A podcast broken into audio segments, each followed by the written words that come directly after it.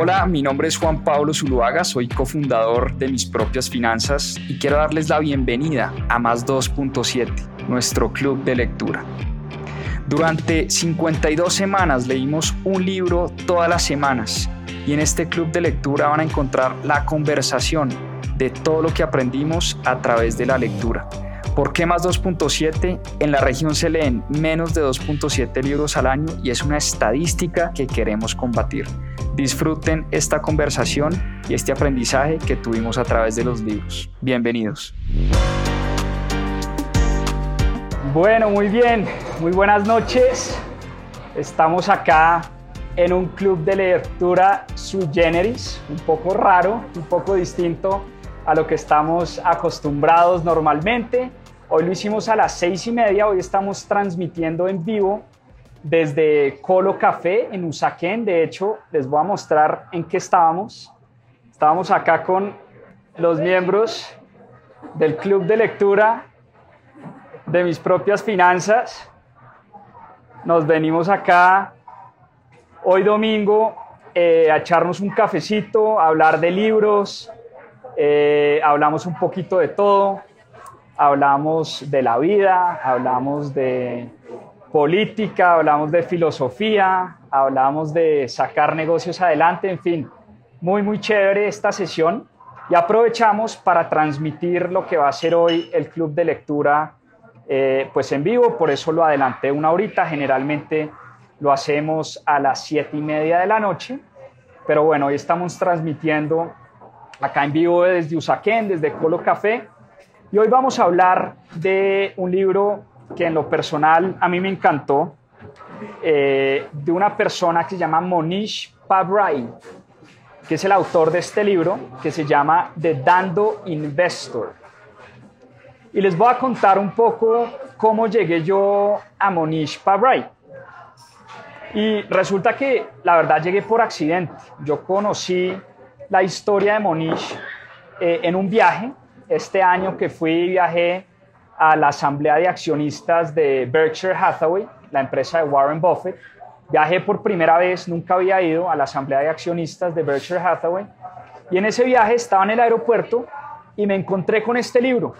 Y resulta que este libro de William Green, Richard Weiser Happier, el primer capítulo del libro eh, habla de Monish Pabrai. Eh, y el primer capítulo del libro se titula El hombre que copió a Warren Buffett. Entonces, leyendo este libro de William Green, eh, pues aprendí un poquito sobre la vida de este autor, que es el libro del que vamos a hablar hoy, Monish Pabrai.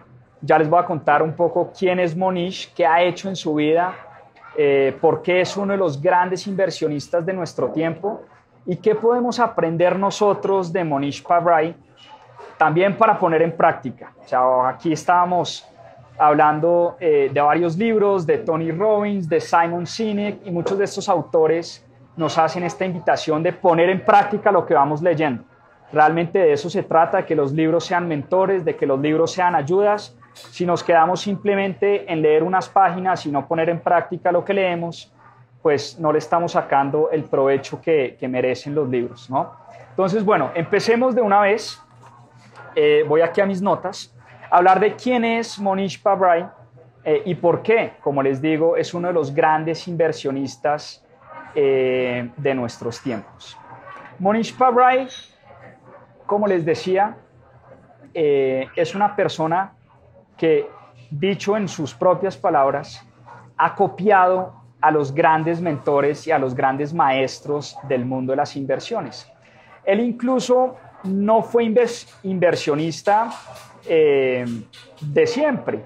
Él fue ingeniero de profesión. Monish Pabrai, la familia de Monish, que viene de la India, migraron en los años 50, eh, 60 a Estados Unidos y él terminó estudiando en la Universidad de Clemson ingeniería electrónica.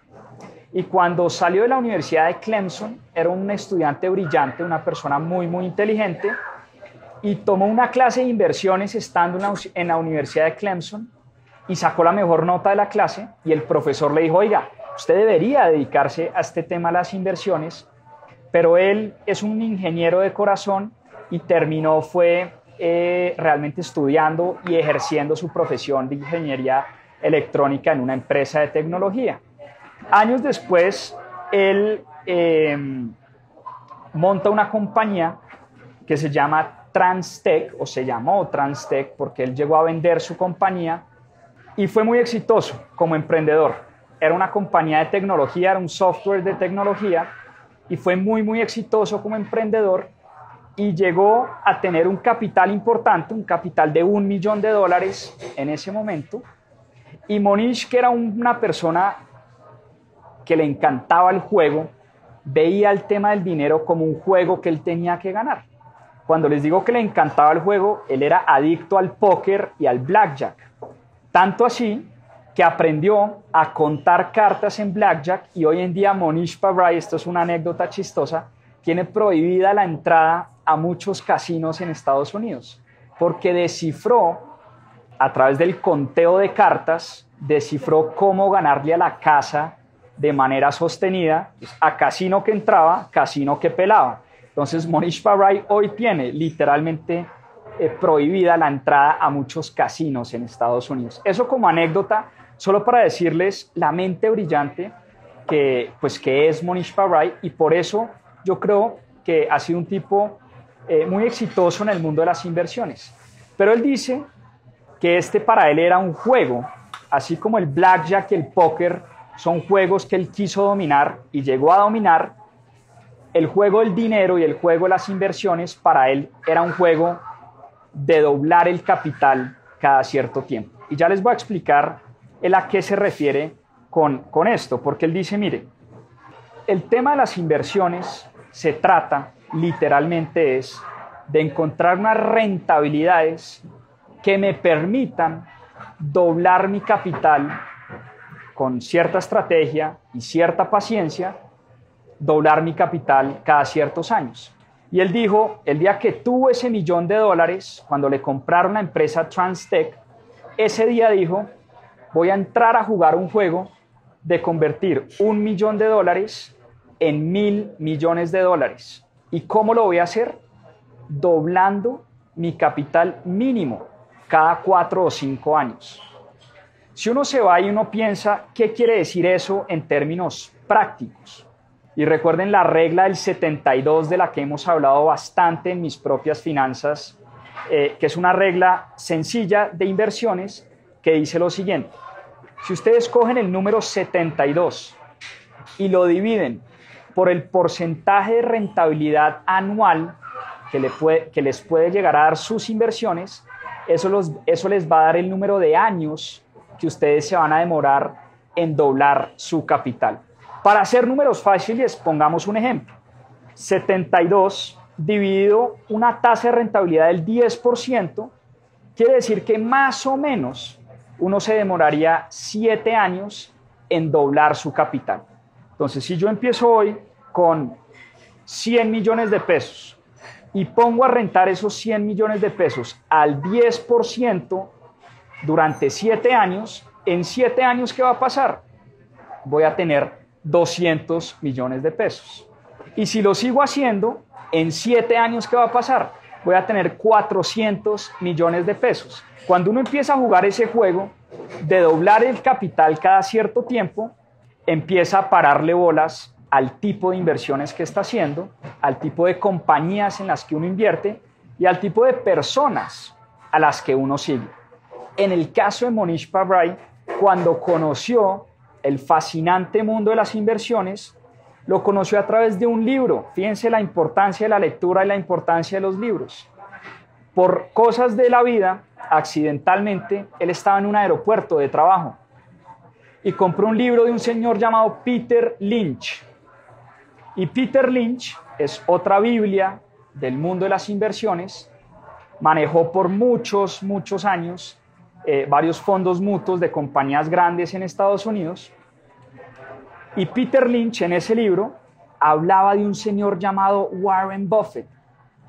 Primera vez que Monish Pabrai oyó hablar sobre este tipo, Warren Buffett. Y cuando Monish Pabrai empieza a estudiar la vida y obra de Warren Buffett, queda totalmente fascinado. O sea, quedó 100% enganchado desde ese momento. Y se convierte en su gran obsesión estudiar a profundidad la vida y obra de Warren Buffett, qué había estudiado, con quién había estudiado, en qué universidad, qué libros leía, con quién trabajaba, en qué empresas invertía, cuáles habían sido sus mayores éxitos, sus mayores fracasos. Literalmente se obsesionó con la vida de este personaje llamado Warren Buffett. Y además a través de Warren Buffett conoce, conoce primero en papel eh, la vida de su socio, Charlie Munger. Y además conoce una cosa eh, que en el mundo de las inversiones se llama el value investing, la inversión en valor. Y conoce también que el gran maestro de Warren Buffett y el gran maestro de Charlie Munger es un señor llamado Benjamin Graham, que era el profesor y fue el profesor de Warren Buffett en la Universidad de Columbia y realmente fue el que se inventó este concepto de la inversión de valor. ¿Qué nos dice Benjamin Graham? Benjamin Graham eh, era un corredor de bolsa en Estados Unidos y además un profesor, un académico. Y Benjamin Graham siempre tuvo claro que las inversiones en acciones eran inversiones en compañías reales. Uno tiene dos formas de ver las inversiones en la bolsa de valores. Hoy en día, cada vez que eh, invertimos en la acción de Apple, en la acción de Amazon, en la acción de Facebook, en la acción de Copetrol, en la acción de Avianca, en la acción de Celsia, en cualquier acción que cotice en una bolsa de valores, podemos verla de dos maneras. La primera, ver las acciones como títulos que se cotizan en un mercado abierto y títulos que suben y bajan de valor de acuerdo a los movimientos y a los ciclos del mercado. Esa es una forma de ver las inversiones en bolsa. Y la segunda forma de ver las inversiones en bolsa es ver las inversiones en acciones como participaciones en compañías reales. ¿A qué me refiero con esto? Y es la gran lección de Benjamin Graham y fue lo que Warren Buffett dice, fue lo que me cambió la forma de ver las inversiones. Y es que cuando yo invierto en una acción, estoy invirtiendo en una compañía real, en una compañía que ofrece productos, que ofrece servicios, que tiene gente, que tiene líderes, que tiene una cultura, que atiende unos mercados, que tiene unos crecimientos, que tiene una historia. Y de esas empresas podemos aprender muchísimas cosas. Entonces, cuando Warren Buffett compra una acción, lo que está tratando de hacer es investigar a profundidad la compañía y la empresa en la que está invirtiendo. Mucha gente, y yo diría que el 98% de las personas que invertimos en bolsa lo hacemos es tratando de ganarnos una platica, tratando de comprar una acción en 100 y venderla en 120, ¿no? Ese es el juego de todo inversionista. Pero realmente lo que hacen estos inversionistas de valor es meterse a comprar participaciones en empresas reales y estudiar a profundidad esas empresas. Entonces, cuando eh, Monish Pabrai, que es el autor del libro que estamos viendo hoy, entiende y descubre la vida de Warren Buffett, dice, yo quiero ganar este juego las inversiones. Pero yo en vez de reinventarme la rueda, yo lo que voy a hacer como inversionista es copiar absolutamente todo lo que hacen los grandes inversionistas de este planeta.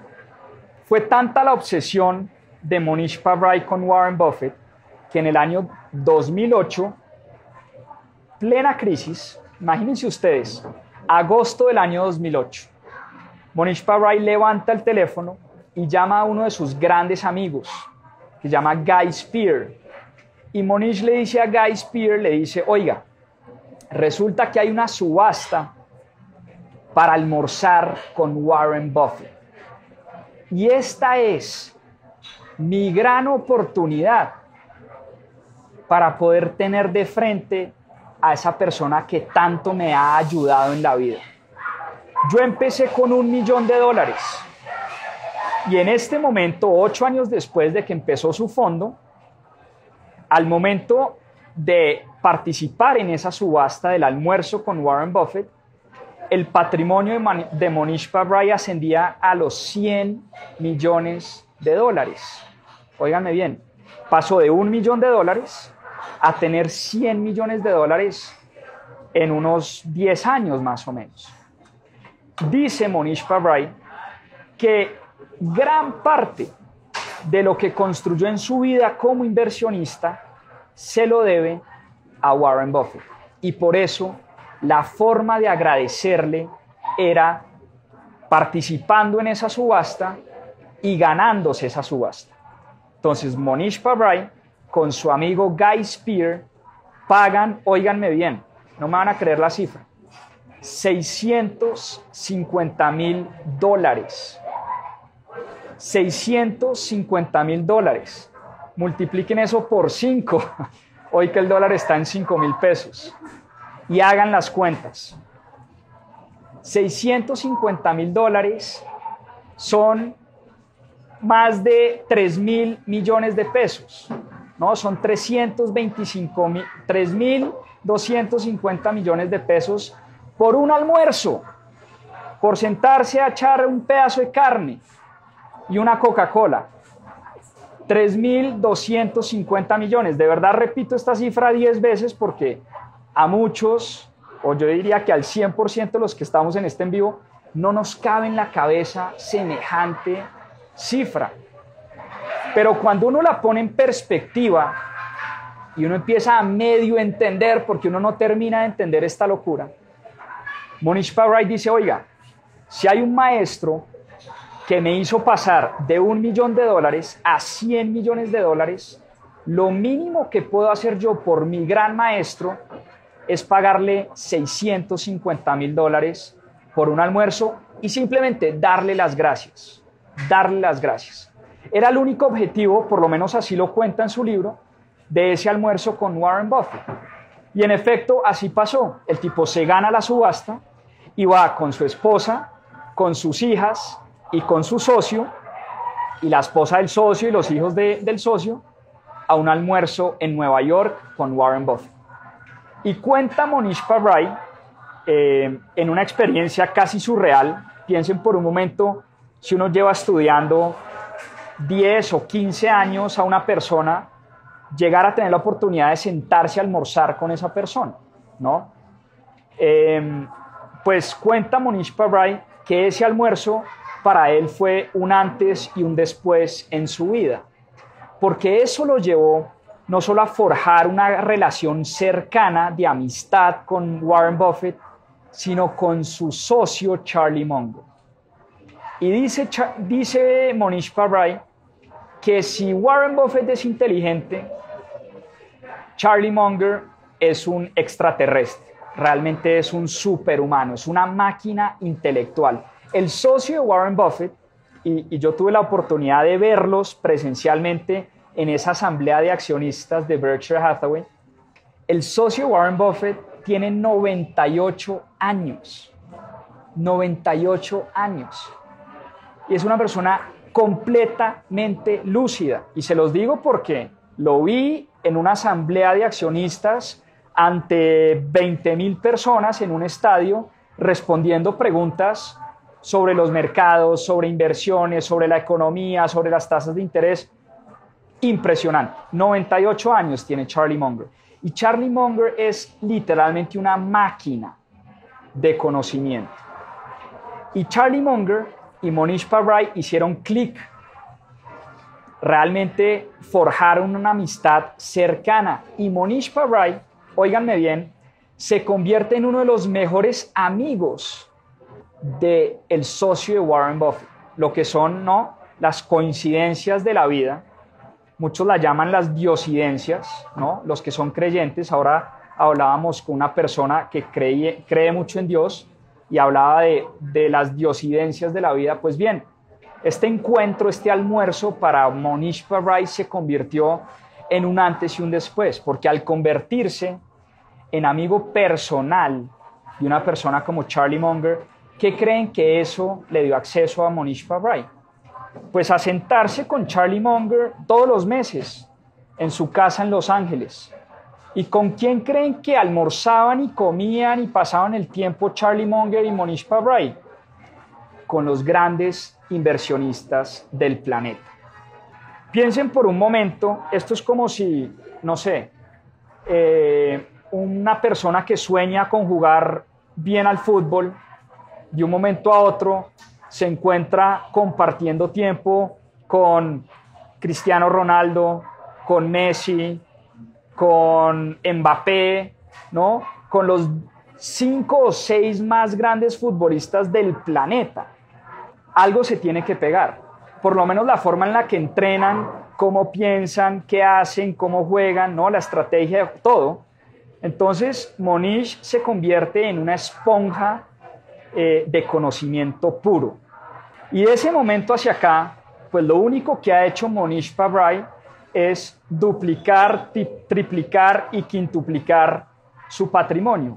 Está ganando ese juego que se propuso por allá en el año 2000 de convertir un millón de dólares en mil millones de dólares. Hoy en día creo que va por los 500 o 600. Cada vez más se está acercando a esa meta de llegar a ganar el juego del dinero y al ganar el juego de las inversiones. Y fíjense que para Monish esto es un juego eh, que, como les decía, así como el blackjack y el póker, es un juego que también se gana. Es un juego que tiene ciertas reglas y es un juego que con buena estrategia se puede ganar. Entonces, ahora sí, vámonos, esto un poco para poner en contexto la historia de Monish, quién es Monish, eh, cómo llegó hasta donde está hoy en día por qué llegó a pagar 650 mil dólares. Y puesto en contexto, fíjense que esa cifra ya no nos empieza a sonar tan loca. Ya empiezan a decir, oiga, pero es que si yo tengo 200 millones de dólares en mi banco, pues hombre, ¿por qué no voy a pagar un, no sé, 0.5, 1%, 2, 5% de mi patrimonio en darle las gracias a mi gran maestro y en pagarle un mentor para que me lleve de la mano. Obviamente, si todo lo que tenemos en la vida son 650 mil dólares, pues uno no se los va a quemar en un almuerzo. Pero puesto en perspectiva, y por eso la historia hay que eh, leerla con beneficio de inventario, puesto, puesto en perspectiva no suena tan loca esa cifra, ¿no? Aunque siempre va a sonar loco un almuerzo de más de 3 mil millones de pesos. Muy bien, vámonos ahora sí a las estrategias y a lo que dice el libro, porque quería hablarles de la vida de Monish antes eh, de contarles cómo es que él ha hecho para construir, duplicar, triplicar, quintuplicar su patrimonio. Antes de eso, esta sí es la parte del club de lectura donde sacamos lápiz y papel, agendita y tomamos nota, ¿no? Porque vamos a hablar de las reglas de inversión de este gran inversionista, Monish Pabrai, si ponemos en práctica una de las siete, ocho, nueve reglas que les voy a mencionar acá, pues ya vamos ganando, ¿no? Entonces, primero, primera regla de inversión. Fíjense que a veces suenan hasta muy sencillas para, para, para creer. Regla número uno, enfócate en comprar negocios que ya existen. Sencillo negocios que uno sabe que funcionan.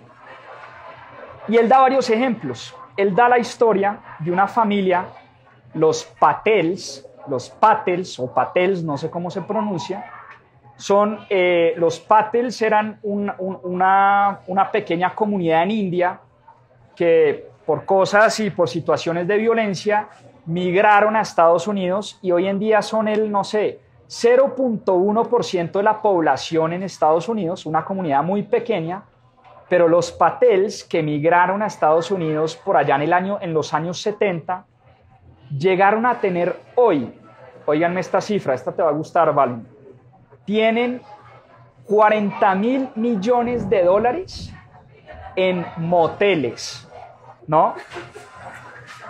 Y ella me... Y Valen sabe por qué le digo que le va a gustar la cifra. Los Patels llegaron a Estados Unidos y por cosas de la vida trabajaban en moteles. Limpiando baños, limpiando pisos, atendiendo a la gente en moteles y aprendieron del negocio de los moteles. Y resulta que en finales de la década de los 70 hubo una crisis muy, muy fuerte en Estados Unidos y la ocupación en los moteles se vino al piso, los bienes raíces se vinieron al piso y los patels, que solo sabían de el negocio de los moteles, deciden reunir a toda la comunidad para comprar un motel de carretera, un motel. ¿Por qué un motel? Porque era el negocio que conocían, porque sabía que, sabían que lo estaban comprando a descuento y sabían que eventualmente venía la recuperación económica y el motel eventualmente se iba a volver a llenar. Y para hacer la historia corta, empezaron con un motel y hoy en día tienen 40 mil millones de dólares en activos. Son dueños del 70-80% de los moteles que hay en Estados Unidos. Una familia, una familia. Entonces, a eso, a eso va Monish con enfocarse en comprar negocios que ya existen. Y no vayamos muy lejos. ¿Cómo hace uno para comprar negocios que ya existen? Pues el mercado de valores. Comprar acciones. ¿Qué es comprar una acción? Es comprar un negocio que ya existe, es comprar la participación en un negocio que ya están dando, en un negocio que ya genera ventas, en un negocio que tiene márgenes, que tiene una historia, que podemos estudiar. Por eso el mercado de valores es la mejor forma, según Monish Parray, de invertir nuestro patrimonio e invertir nuestro capital. Regla número dos, invierte en negocios mundanos, simples y fáciles de entender. Y esta es una de las mayores lecciones de Warren Buffett. Y les voy a dar varios ejemplos que son fascinantes. Warren Buffett dice, oiga, ¿los hombres se afeitan? Sí, todos los hombres se afeitan. ¿Será que en 10 años a los hombres les seguirán haciendo pelo en la cara?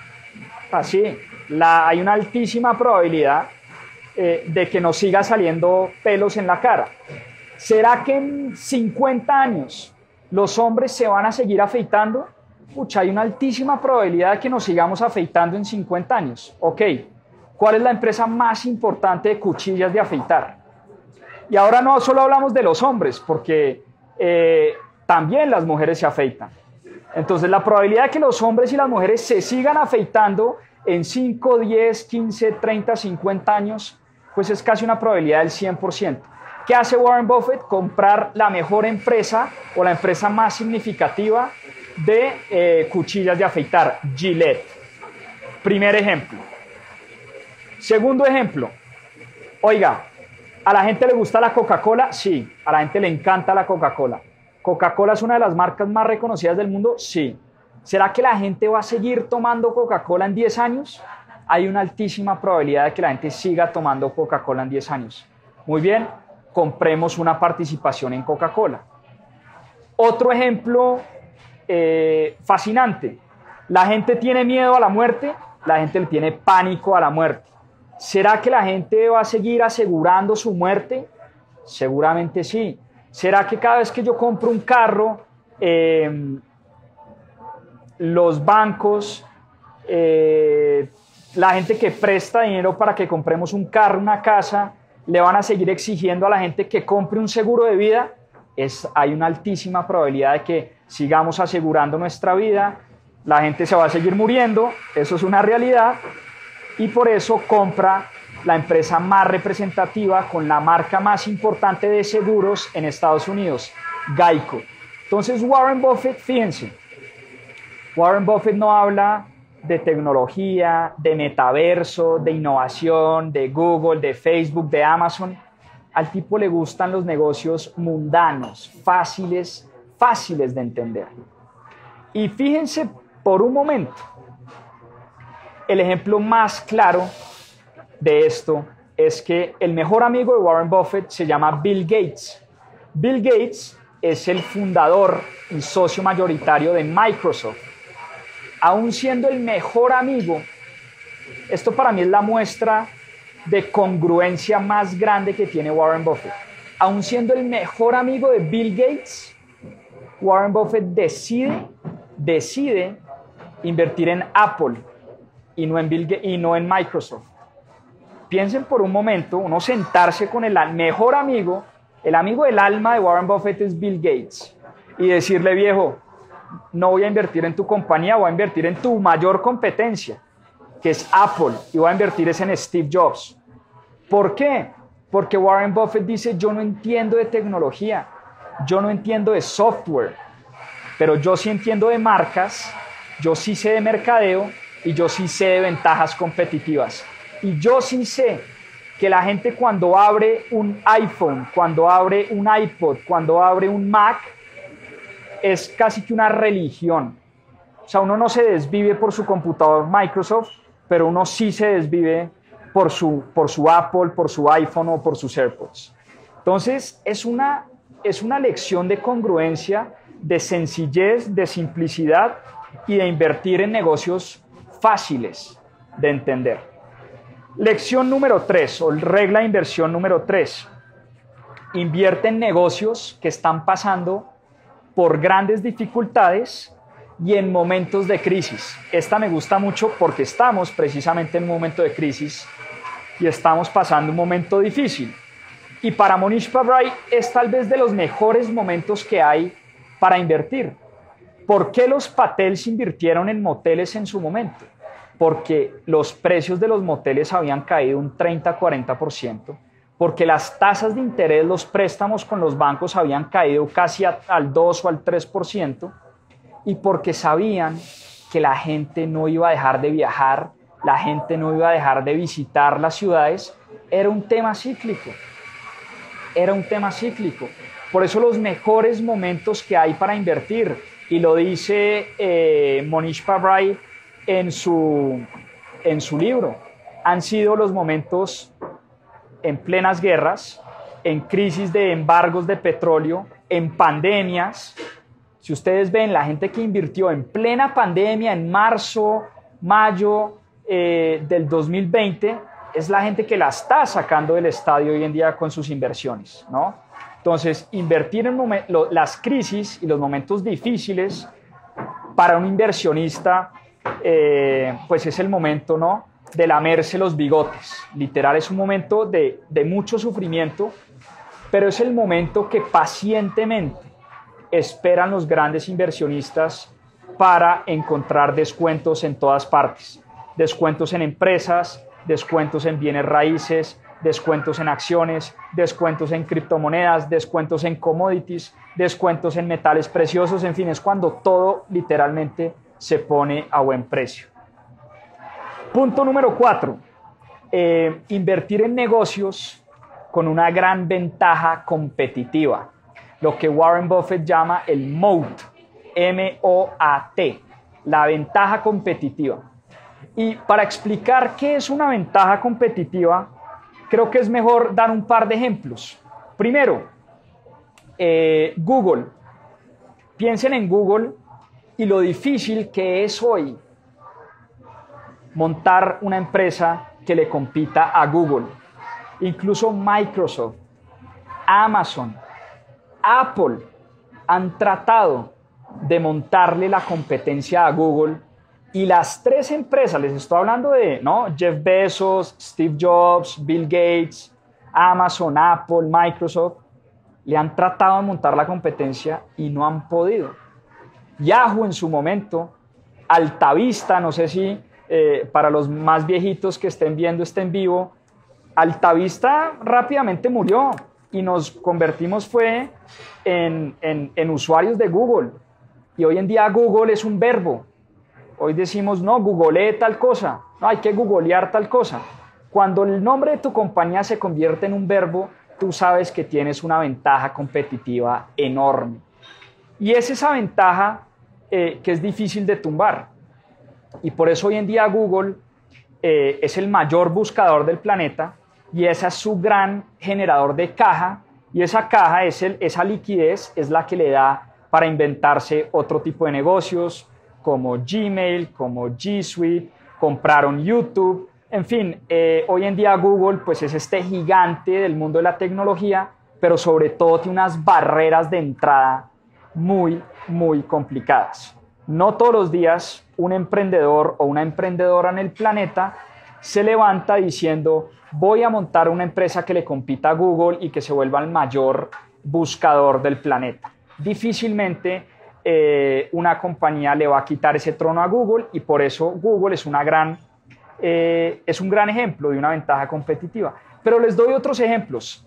Harley Davidson, la empresa de motos, pues tiene una marca y un reconocimiento que literal es una secta, es una religión. Por más de que a ti te guste el motor de la moto BM o el motor de la moto AKT, y estoy diciendo pendejadas porque no sé de motos y nunca he manejado una moto, pero la marca eh, en sí de, Harley es una marca supremamente poderosa y es, en efecto, una, una, una ventaja competitiva enorme. Entonces, así como Google, así como Harley, así como Coca-Cola también, mañana podemos, eh, qué sé yo, eh, montar una empresa de gaseosas. Difícilmente nos va a costar eh, o, le vamos a poder quitar mercado a Coca-Cola, incluso a Pepsi le ha costado bastante quitarle mercado a Coca-Cola. Principio número 5. Em, este, este es chévere porque también habla de ¿no? El ludópata que es Monish Pabrai. Apostar durísimo cuando las probabilidades juegan a tu favor, ¿no? Él dice que las inversiones al final son apuestas. Monish Parrai es un apostador por naturaleza, le encanta el póker, le encanta, le encanta el blackjack, le encantan los casinos. Y las inversiones las ve como apuestas. Pero él dice que son apuestas controladas y que él apuesta durísimo cuando ve realmente una gran oportunidad. Y por eso, contrario a lo que muchos inversionistas creen, que cuando hablamos de diversificación de portafolios nos referimos a tener 50 o 100 empresas dentro de nuestro portafolio.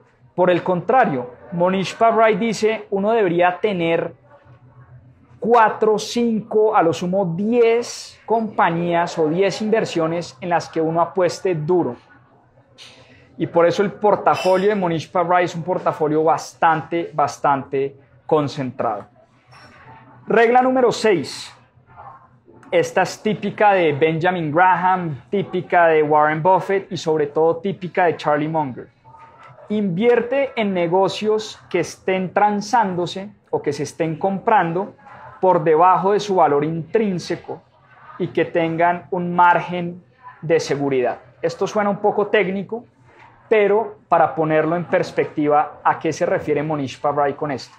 Resulta que el mercado de valores hay gente que cree que los precios en el mercado de valores son eficientes, es decir, que el precio al que eh, está una acción es el precio justo de una compañía.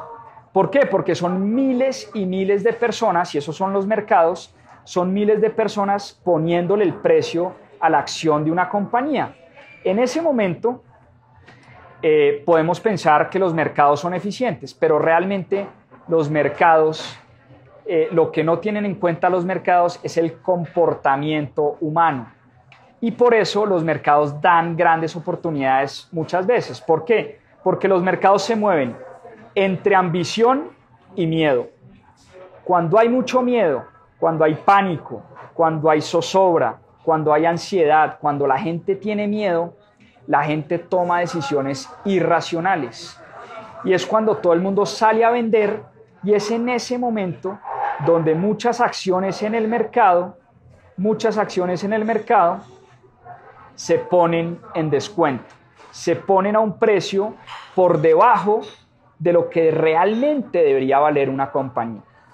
Entonces, hay una enorme diferencia entre precio y valor. Precio es a lo que se compra la acción de una empresa. Valor es la capacidad de esa empresa de producir flujos futuros. El valor es realmente, valga la redundancia, lo que vale la compañía, que es muy distinto al precio. El precio es a lo que se compra en ese momento. Pero eventualmente el precio llega a ese valor. Por eso muchas, muchas cosas eh, y mucho de este juego de las inversiones es tratar de entrar cuando hay miedo, cuando hay pánico, cuando hay zozobra y cuando hay crisis, porque es en ese momento donde se encuentran los grandes descuentos. Regla de inversiones número 6, perdón, número 7.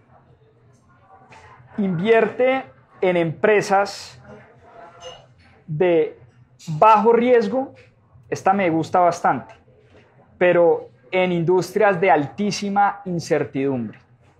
O sea, invierte en oportunidades de bajo riesgo, pero en industrias de altísima volatilidad y altísima incertidumbre. Y el mejor ejemplo de esto es Virgin eh, Airlines. Si ustedes saben que el fundador de Virgin es Richard Branson. Richard Branson es hoy dueño de cerca de 200 compañías en el planeta. Pero ¿cuál es la historia de Virgin Airlines, de la aerolínea Virgin? Resulta que Richard Branson eh, tenía pésimas experiencias viajando en primera clase de Londres a Nueva York por cuestión de negocios eh, y mucha gente le había eh, propuesto la idea de comprar una aerolínea. Y cada vez que él investigaba y hablaba con inversionistas y le hablaba del negocio de las aerolíneas, absolutamente todo el mundo le decía, no se meta en ese negocio, que ese es el peor negocio del mundo. Y lo que hizo Richard Branson, en vez de rechazar la idea de meterse en el negocio de las aerolíneas, se hizo la pregunta es, ¿cómo puedo hacer para meterme en este negocio y hacerlo rentable? O sea, es voltearle eh, la visión del tema y es, en vez de decir que las, las aerolíneas son un pésimo negocio, es preguntarse cómo hago para convertir un mal negocio, un pésimo negocio, en un negocio rentable. Y lo primero que hizo fue coger el teléfono y llamar a Boeing y averiguar si tenían un avión viejo, un 787, que tuviera la capacidad de viajar de Londres a Nueva York. Y Boeing tenían por allá un avión que se lo podían rentar y el cálculo rápido que hizo Richard Branson con ese avión fue, mire, rento el avión, vendo tiquetes, lo que se llama un ciclo de caja negativo en los negocios, que es la cosa más espectacular del mundo. ¿Y qué es esto? Vendo tiquetes anticipadamente, es decir, los tiquetes que vendo hoy es para que la gente viaje en un mes, porque uno no compra el tiquete de hoy para mañana, uno dice, voy a viajar en diciembre, entonces lo compro hoy 22 eh, de octubre, ¿no? Entonces, a Richard Branson le están pagando el tiquete hoy, pero el avión va a volar en diciembre. Y la gasolina con la que vuela el avión la paga a 30 o a 60 días, porque él a su vez tiene un negocio con Shell o con ExxonMobil o con alguna de estas grandes petroleras para que le venda el combustible y seguramente por compras en masa, por compras en cantidad, negocia para pagar ese combustible a los 30 o 60 días. Fíjense la magia de este tipo de negocios. Te pagan por anticipado, rentas el avión, o sea, no tienes que comprar el avión, en su caso lo que él hizo fue rentarle el avión a Boeing, pagar un leasing y rentárselo a un banco, en, en este caso, cobraba por anticipado los tiquetes mejoraba la experiencia, aquí es donde viene el quid del asunto, convertía a Virgin Airlines en la experiencia más increíble que puede tener una persona viajando en primera clase. O sea, es, un, es una experiencia totalmente distinta. Mejora la experiencia y a los 30 o 60 días le paga a sus proveedores.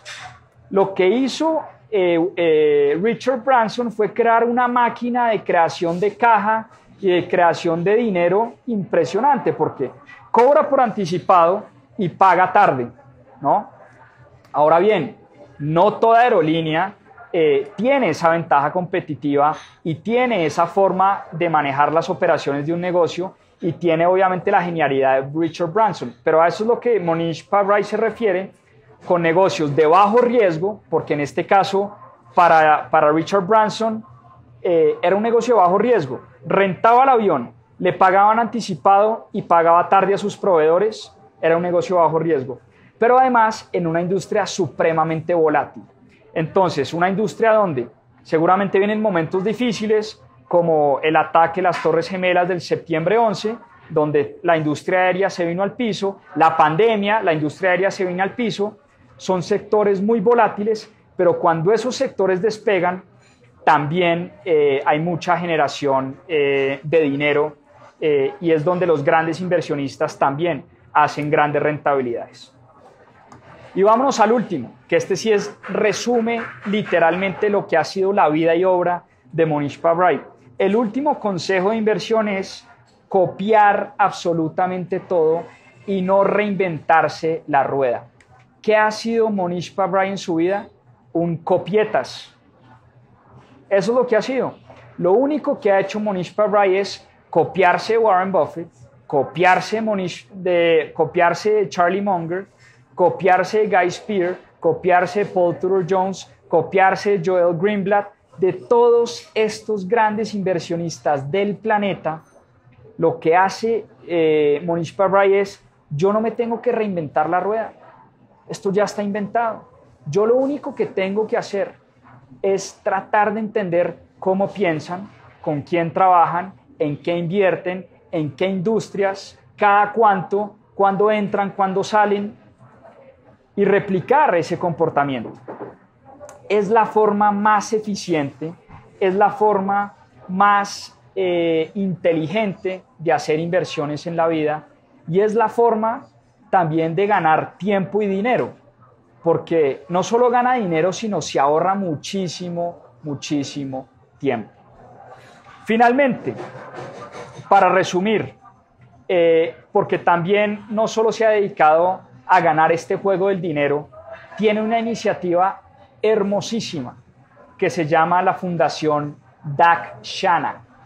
La Fundación Dakshana eh, es una fundación lindísima que tiene en India, Monish Pabrai, y es su forma de devolverle al mundo, eh, es su forma de devolverle al mundo pues todo lo que ha recibido en la vida. ¿A qué se dedica esta fundación? Resulta que en India hay una institución educativa, una universidad que se llama el Indian Institute of Technology. Es como el MIT de India, ¿no?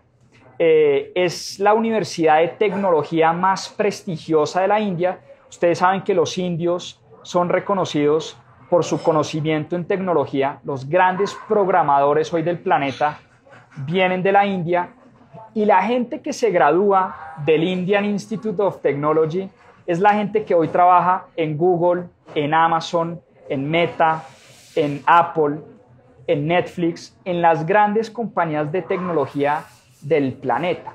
Entonces, literalmente entrar al Indian Institute of Technology es cambiarle la vida a una persona, porque la gente que entra a esa universidad tiene por lo menos profesionalmente su futuro asegurado. ¿Qué pasa? Que entrar a esta universidad es muy, muy, muy difícil. Em, entrar a esta universidad tiene unos altísimos estándares académicos y no todo el mundo tiene el acceso para poder entrar a esta universidad. Y la fundación de Monish Pabrai de lo que se ha encargado es coger a personas de partes muy, muy pobres de la India, con cero oportunidades, pero personas con muchas ganas, personas muy brillantes, y prepararlos y prepararlas para hacer el examen de admisión al, Institute, al Indian Institute of Technology. ¿Qué ha logrado Monish Pabrai con esto? El 85% de las personas que pasan por la Fundación Dakshana consiguen un cupo en la universidad y no solo eso. Si la persona pasa a la universidad, Monish Pabrai les eh, paga la universidad. O sea, los beca durante los tres o cuatro años que dura la carrera y de ahí en adelante es una persona que va a tener, le cambia la vida, una persona que va al Indian Institute of Technology cuando viene muy de abajo, pero logra pasar por la mejor universidad de tecnología o de una de las mejores del planeta, eso le permite a la persona dar un salto enorme a nivel profesional y obviamente pues hay estadísticas, ustedes pueden buscar eh, esta iniciativa de Monish que me parece increíble, su forma también de devolverle al mundo, una persona supremamente sencilla. Eh, ¿Y por qué lo sé de primera mano? Porque cuando conocí a través de los libros a Monish Pabrai, con un amigo decidimos escribirle en frío eh, para ver si nos da una entrevista. Y para nuestra sorpresa, eh, nos donó una hora de su tiempo en una entrevista fascinante, en una entrevista espectacular que tuvimos en Mis propias finanzas con Monish Pabrai, que hoy la pueden ver en nuestro canal de YouTube. Eh, ahí está resumido el tipo de persona que es Monish, cómo piensa, en qué invierte, qué libros lee, lo que ha hecho con su fundación. Eh, una entrevista muy, muy bonita que la pueden ver en nuestro canal de YouTube. Está en inglés, pero pueden activar los subtítulos en español y la pueden ver en español. Recomendadísima. Vayan y miren esa entrevista que de verdad a mí me cambió muchas cosas eh, en mi forma de pensar, en mi forma de invertir y en mi forma de ver la vida. Así que nada, esto era Club de Lectura de Dando o Dundo, como se pronuncia, Investor de Monish Pabrai. Eh, espero les haya gustado, espero hayan aprendido, espero hayan tomado las notas y como digo, de esos 7, 8, 9 principios de inversión, de esas nueve reglas de inversión que les acabo de nombrar, si ponen en práctica una de las nueve, seguramente muchas cosas van a cambiar en su forma de invertir. Así que con eso me despido acá con los amigos del Club de Lectura. Un saludito, un abrazo, muchísimas gracias, gracias por conectarse, gracias por su paciencia de pronto con el ruido, pero bueno, creo que salió muy bien esto, muchas, muchas gracias, nos vemos en una próxima oportunidad, a seguir aprendiendo, chao, chao, muchas gracias. Muchas gracias por acompañarnos en este capítulo de Más 2.7. Acá les dejo unos adelantos de lo que se viene en nuestro próximo episodio. A seguir aprendiendo. Uno de los grandes pensadores del siglo XX sobre temas de management es un ensayo que escribió Peter Drucker, el gran pensante y el gran filósofo de la administración